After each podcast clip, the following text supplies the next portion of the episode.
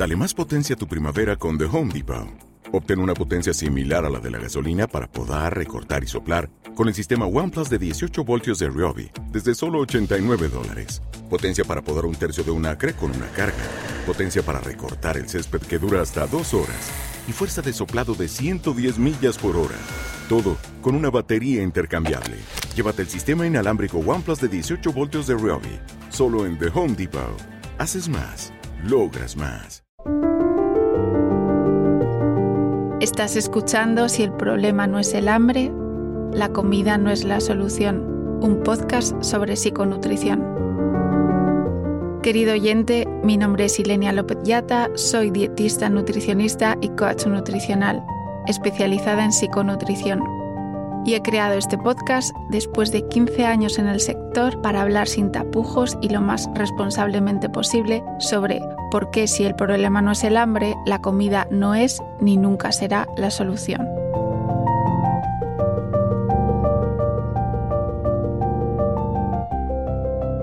Hoy en este séptimo capítulo me gustaría hablaros sobre comida y dignidad.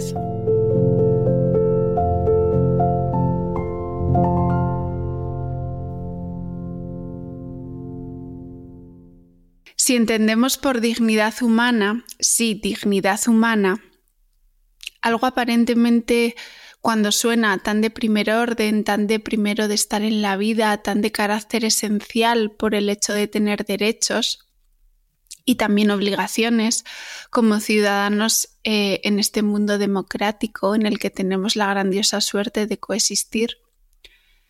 Dignidad, algo que alimenta cantidad de refranes y nos recuerda constantemente que es lo último que debemos de perder, que va de la mano siempre de la propia vida es ahora, después de ver cómo la teoría y sé bien de lo que hablo, dista mucho de la realidad, de lo que yo en mi consulta y fuera de ella veo constantemente.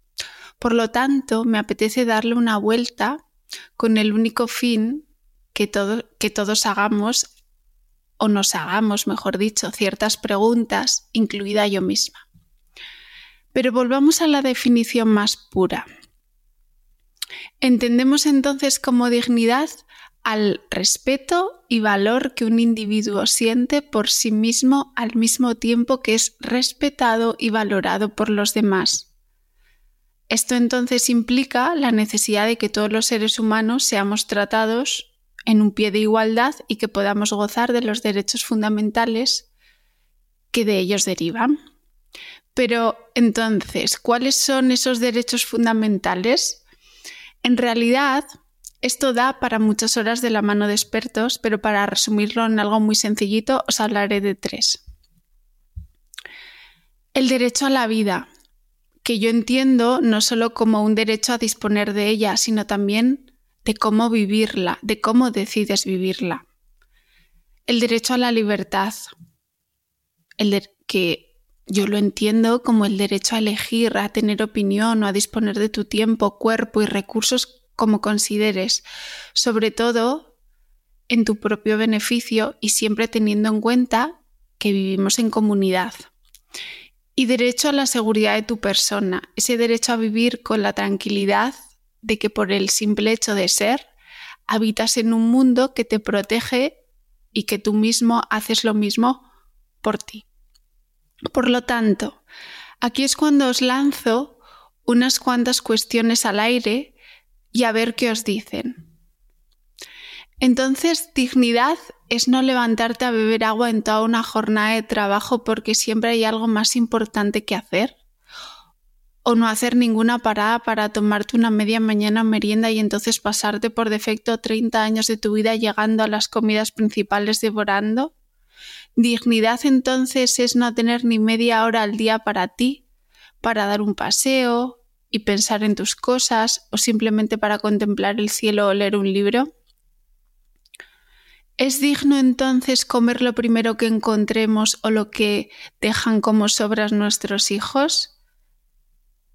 También es digno que es digno estar horas elaborando platos con amor para nuestros seres queridos y tú no te hayas sentado ni siquiera a comer? ¿O cuánta dignidad hay en decir que sí a todo lo que nos ofrecen por pena, convencionalismos, pensamientos limitantes ancestrales de mierda y acabar siendo un boa constrictor? Y a su vez, vuelvo a preguntar, ¿es digno solo dar amor a través de la comida o hacer chantajes alrededor de todo ello? ¿O comentarios sobre lo que uno come o bebe o se pone? ¿O cómo le queda una prenda o lo que pesa o, o lo que mide?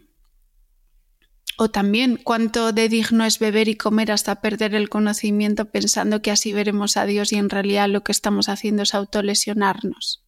De verdad que el formar una familia, tener un trabajo o ciertas obligaciones o que nos pasen cosas o que nos pasen cosas propias de estar en la vida van de la mano por defecto de tener que ir aplazando cosas muy básicas de ti para contigo?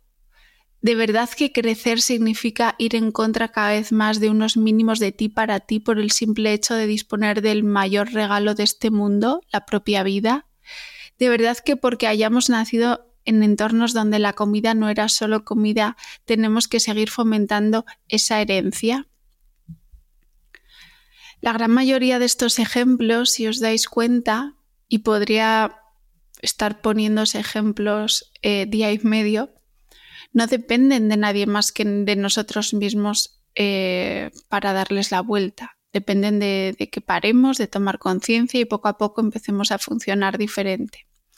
Y ahora es cuando se me viene esta famosa frase que comparto de vez en cuando en mis redes sociales que dice, es muy curioso que enamorarse sea algo tan innato al ser humano y que quererse a uno mismo nos llega a costar toda la vida o es cuando me apetece dejaros mi propia definición de lo que es para mí la verdadera dignidad.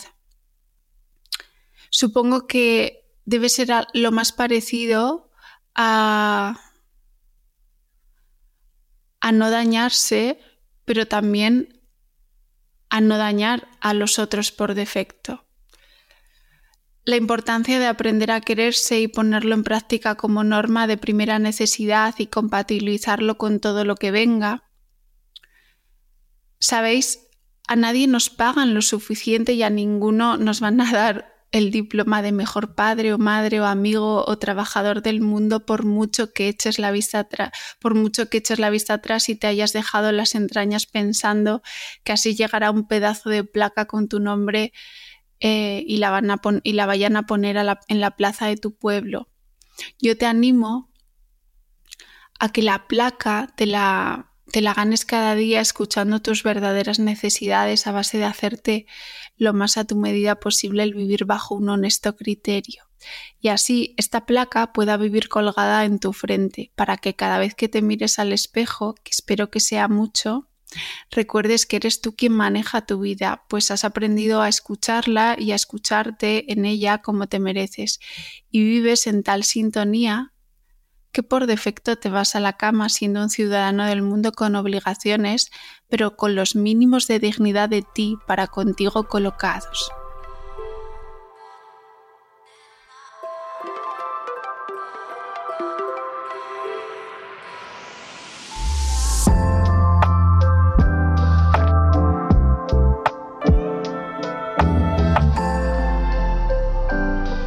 Continuación os dejo con la sección Porque aquí comemos todos, donde contestaré vuestras dudas y preguntas.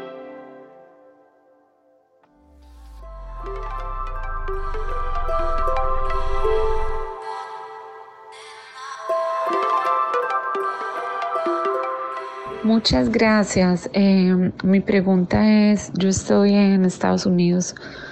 Em, he estado como con la curiosidad de hacer eh, intermittent fasting, que es como mm, dejar de comer por un tiempo y quería saber si es saludable también eh, dejar de comer por 24 horas. He oído que eso puede ser bueno para varias cosas en el organismo y quisiera saber si es saludable dejar de comer por 24 horas. A mí cuando me preguntan por ayunos suelo poner una cara con gesto de pereza máxima o de vamos a ver cosas antes lo suficientemente importantes para no, saltarnos a la aventura eh, o, no, o, no, saltar a todo esto sin paracaídas. Es decir, una persona que tiene una buena relación con la comida, come de todo, no usa la comida como algo que no es, no se castiga con ella, tiene de base buenos hábitos, disfruta de comer, sabe parar también y decir que no o decir que sí sin sentimiento de culpa, tiene un estilo de vida activo, está sano en su talla, maneja la mezcla de emociones con comida por defecto bien y no tiene ninguna enfermedad física que se pueda comprometer a hacer algún tipo de ayuno, pues ¿por qué no va a hacer un ayuno? Es decir, eh, si está buscando desintoxicar un poquito sus células, eh, su aparato digestivo, eh, forzar un poquito a descansar eh, de forma puntual a nuestro cuerpo, pues en realidad en una sociedad desarrollada la gran mayoría estamos sobrealimentados y, y, si, y siempre y cuando lo acompañes ese ayuno en este caso, esta, esta persona hablaba de hacer un ayuno mm, en torno a 24 horas.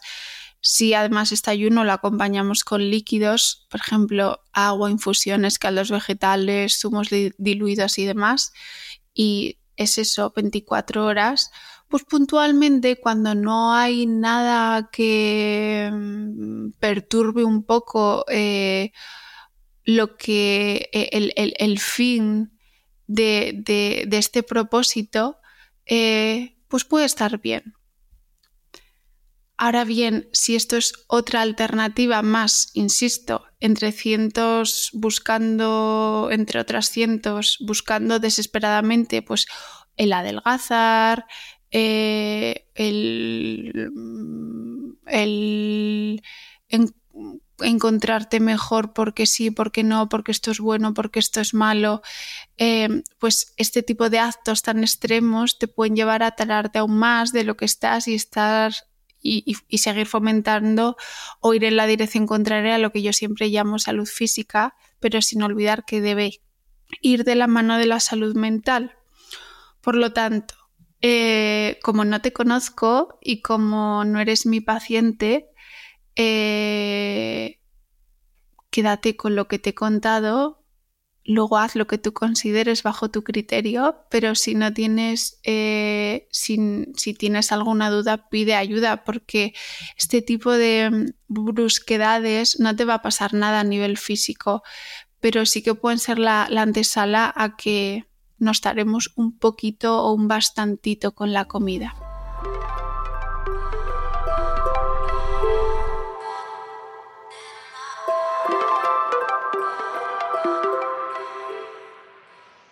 Hola, buenos días. Eh, bueno, Ilenia, antes de nada, muchas gracias por tu podcast. Creo que es bastante eh, esclarecedor y, da luz a bastantes cuestiones que considero importantes.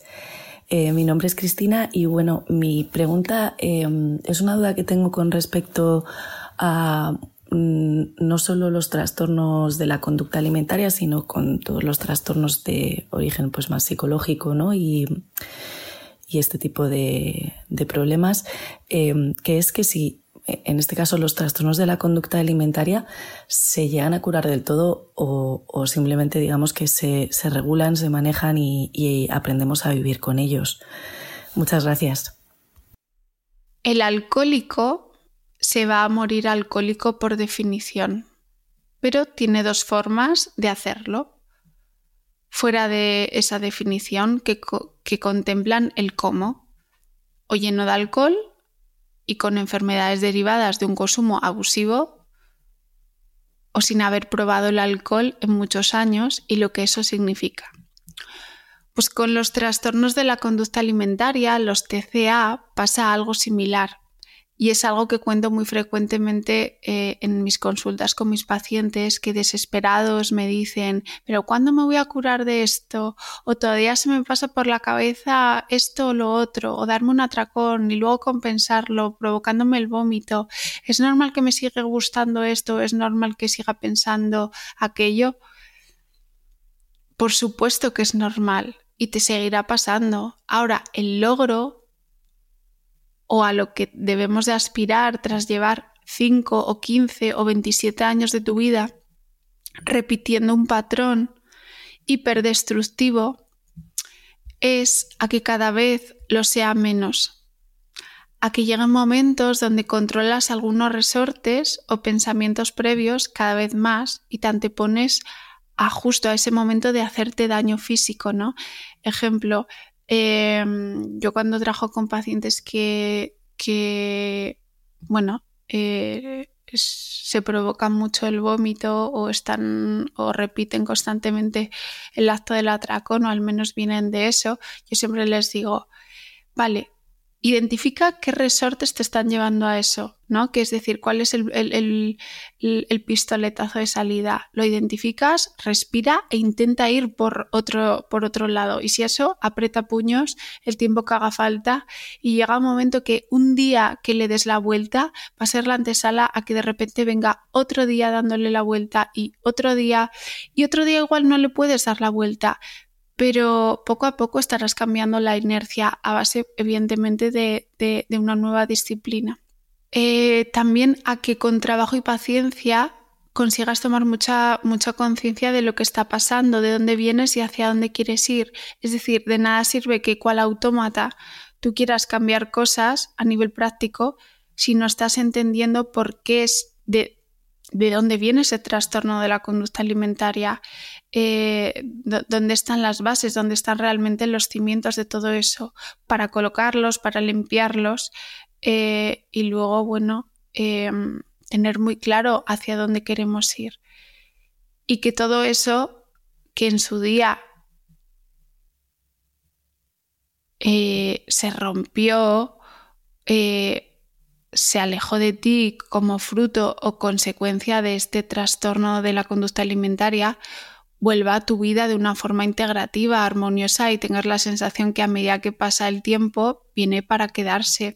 Es decir, cuando, cuando una persona viene de tener un TCA muy marcadito durante muchos años, eh, claro, lo que siempre os cuento, el tiempo y la energía es limitado, entonces hay muchas cosas que dejamos de hacer, que dejamos de vivir, que no es opción, que las dejamos de lado. Entonces, a medida que empiezas a recobrar eh, tu vida, o mejor dicho, empiezas a vivir una vida muchísimo más amable, más gustosa, porque no te haces tanto daño, no te, no, no, no, te hablas tan mal, no te autoagredes tanto, pues eh, y empiezas a limpiar heridas y a tener otro tipo de comportamientos y de conductas, pues aparece que ese tiempo y esa energía que antes utilizabas para autodestruirte, ahora lo puedes utilizar para otras cosas que realmente te sientan bien. También que los fantasmas cada vez estén menos presentes, que cada vez, que, eh, cada vez tienes eh, más voz tú que ellos, aunque de vez en cuando asomen, ¿no? Esta cosa de, Juliana, es que sigo pensando X, muy bien, y yo todos los días, mm, cada vez que suena el despertador, me quedaría en la cama. ¿Qué significa? ¿Que, mm, que soy una vaga, que tengo un problema? No, significa pues que me gusta estar en la cama o que estoy cansada. Ahora bien, luego a las 8 de la mañana estoy aquí sentada atendiendo pacientes.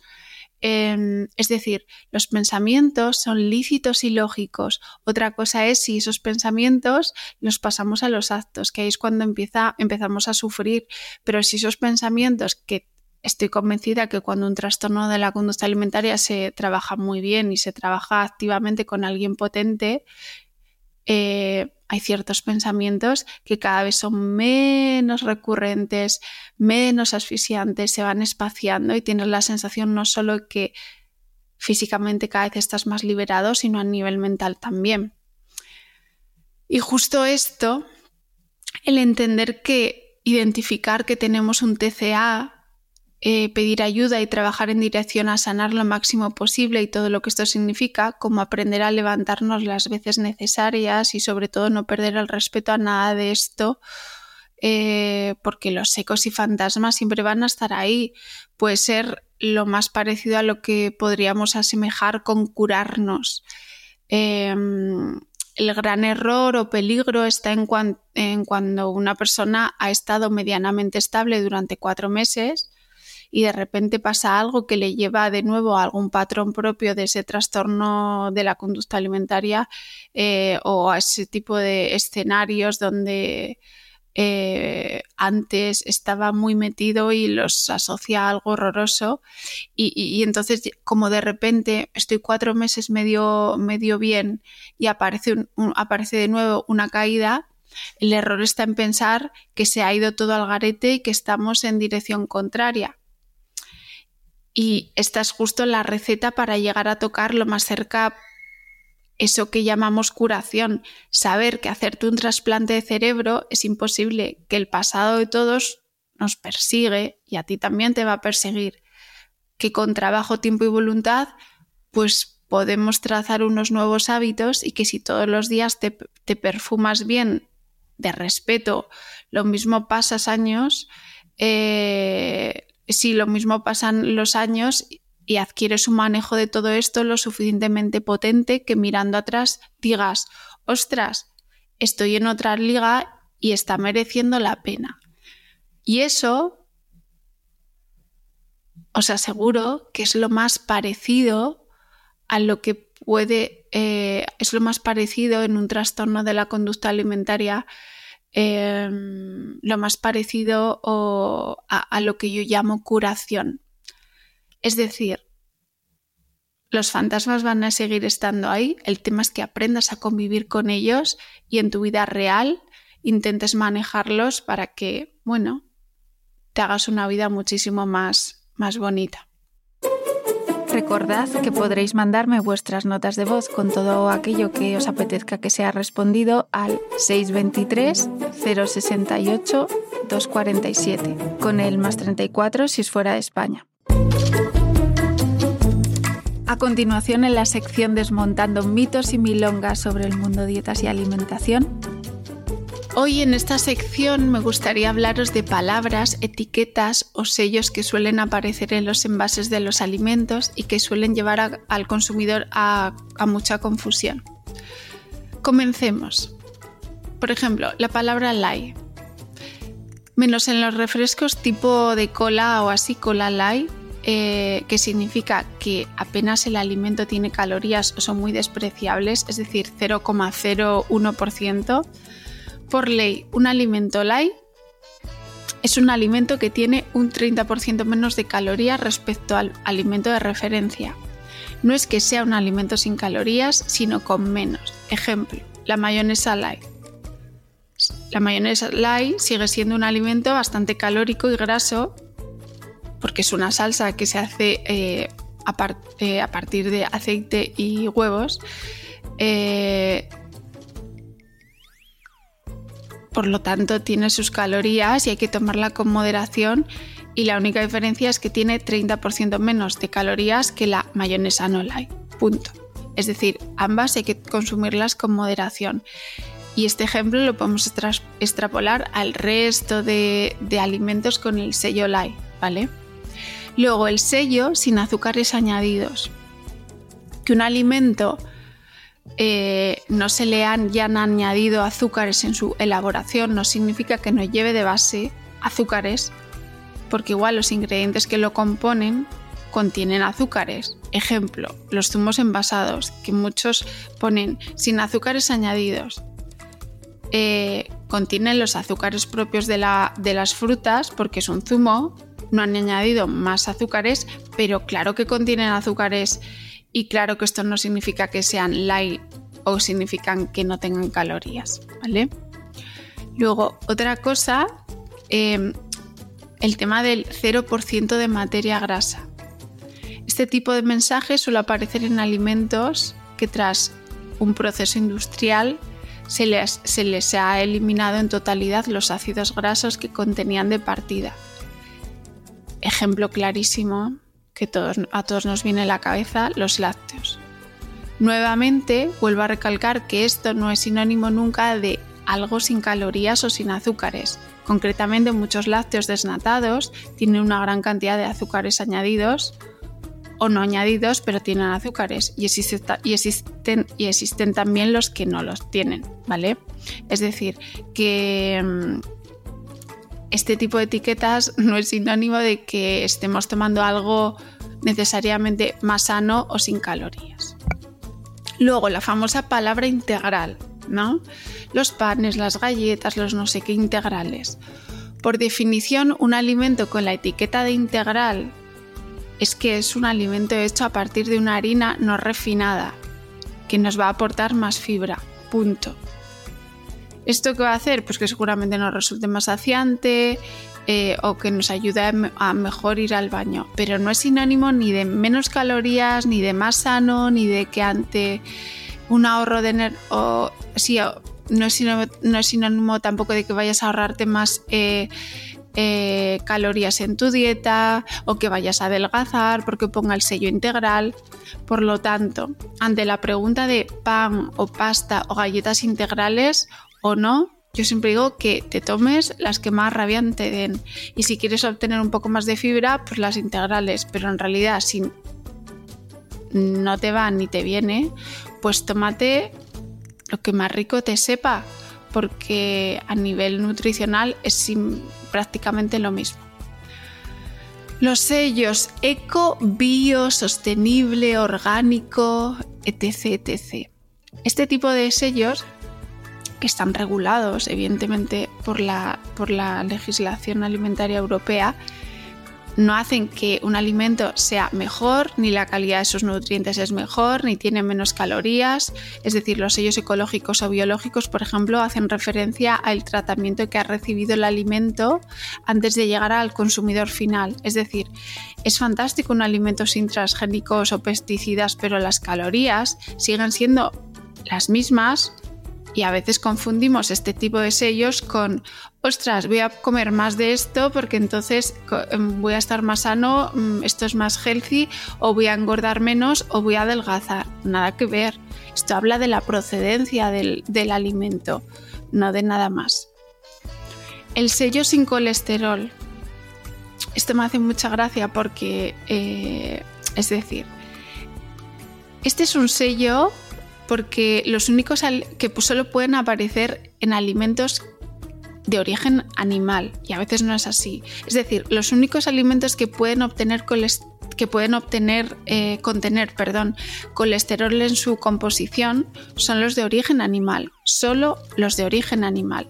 Con lo que si en algún momento, como he leído yo cantidad de veces, en paquetes, por ejemplo, eh, de pan de molde, Em, que pone típico cartelito así, eh, sin colesterol. Pues este, este, este, sello, sin sentido, realmente eh, siento que, no sé si ahora está más regulado, pues yo lo he visto hace años, eh, pues es, es totalmente un engaño porque el pan es de origen vegetal, entonces mucha gente lee la palabra sin colesterol y ya piensa que está tomando un pan mejor, un pan más saludable, por lo tanto puedo comer más cantidad de pan o X, ¿no? Entonces, que también es importante entender que si, aparece el sello sin colesterol, solo está bien indicado si son alimentos de origen animal, no vegetal. Los sellos sin lactosa y sin gluten.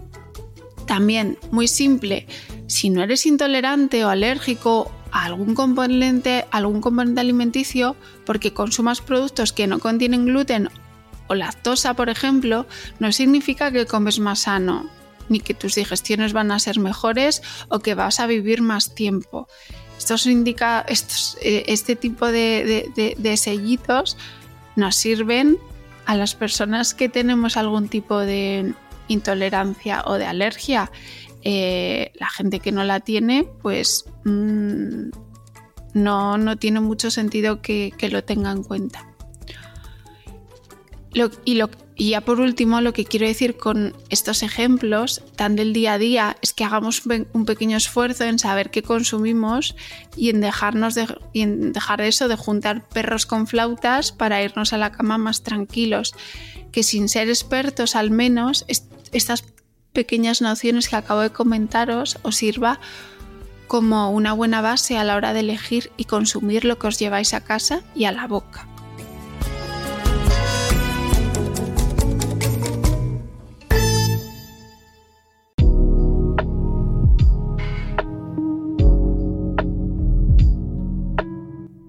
Y esto ha sido todo por hoy. Recordad que para cualquier consulta personal puedes encontrarme en www.ilenia-lopez-yata.com. Y ya sí que sí, a punto de finalizar el año, os espero en la próxima temporada. Y si me permitís, os voy a robar un minuto más de vuestro tiempo queridos pacientes, oyentes, participantes o simplemente tú que pasabas por aquí y has llegado al final del último episodio de esta, la primera temporada de este mi podcast. Gracias por vuestra generosidad a la hora de regalarme de vuelta vuestro tiempo con vuestras escuchas, eh, fantásticos feedbacks, palabras de amor y confianza gracias a los que pasaban por aquí y ahora son mis pacientes o me han recomendado a sus seres queridos, gracias a todos aquellos que se han parado a, veces a escuchar cosas no del todo agradables y están dando la vuelta a sus traumas, inercias y heridas. Gracias también a los que confiaron en mí sin esta herramienta de por medio y a los que lo harán. Gracias a todos vosotros por reconectarme de una forma hipnótica con el amor más íntimo que tengo a mi profesión, a las personas, a su dolor y a todo lo que desde hace 15 años vosotros, mis pacientes, me habéis regalado sin ser seguramente conscientes. Pero cada vez que alguno de vosotros daba un paso hacia la sanación de alguna herida, yo también lo hacía con las mías y no porque necesariamente fuesen las mismas, sino porque, como bien decía en uno de mis últimos podcasts, creo que era el quinto, titulado La relación entre terapeuta y paciente, una relación de amor. Las personas enfermamos en una relación y solamente sanamos en otra relación del tipo que sea. Y aquí es cuando supongo que la vida es eso, aprender y crecer a base de estar en ella, la vida es que nos hagan pequeños, que nos mientan, que nos maltraten, que nos llenen la cabeza de afirmaciones de mierda, que nos pongan una etiqueta o que nos rompan el corazón. Y también es tropezar con alguien que nos haga recobrar la confianza, la seguridad en uno mismo cuando hablas o caminas o que alguien nos haga sentir especial, sin etiquetas o tremendamente válido y bello por el simple hecho de ser. Con esto termino. Las personas no somos gordas, sino que estamos gordas. Cualquier manifestación física, emocional o comportamiento conductual con la comida no, necesariamente se elige. El querer no es sinónimo de poder en la gran mayoría de los casos y una talla no es necesariamente, aunque pensemos que sí, el mayor de los problemas en la ecuación, sino una consecuencia más de que alguna o muchas cosas no están bien. Si algo duele, poco, mucho o una barbaridad, tienes dos opciones, resignarte o darle la vuelta con madurez, voluntad, ayuda y mucho trabajo. Yo en casi todas mis heridas he optado por lo segundo y creedme que aunque a veces me duela la mismísima vida, siento cierto alivio de fondo porque sé que ese dolor no será eterno. A todos vosotros, de corazón, os mando un abrazo.